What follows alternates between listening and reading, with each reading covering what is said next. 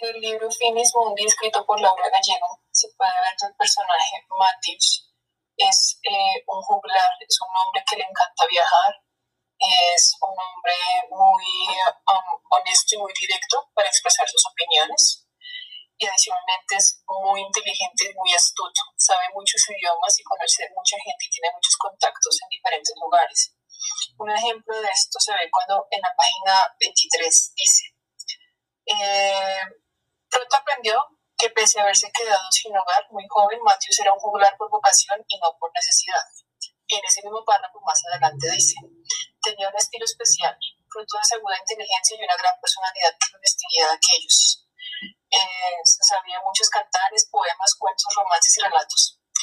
Esta cita me permite ver que el personaje de Matthews es un personaje complejo, que tiene un pasado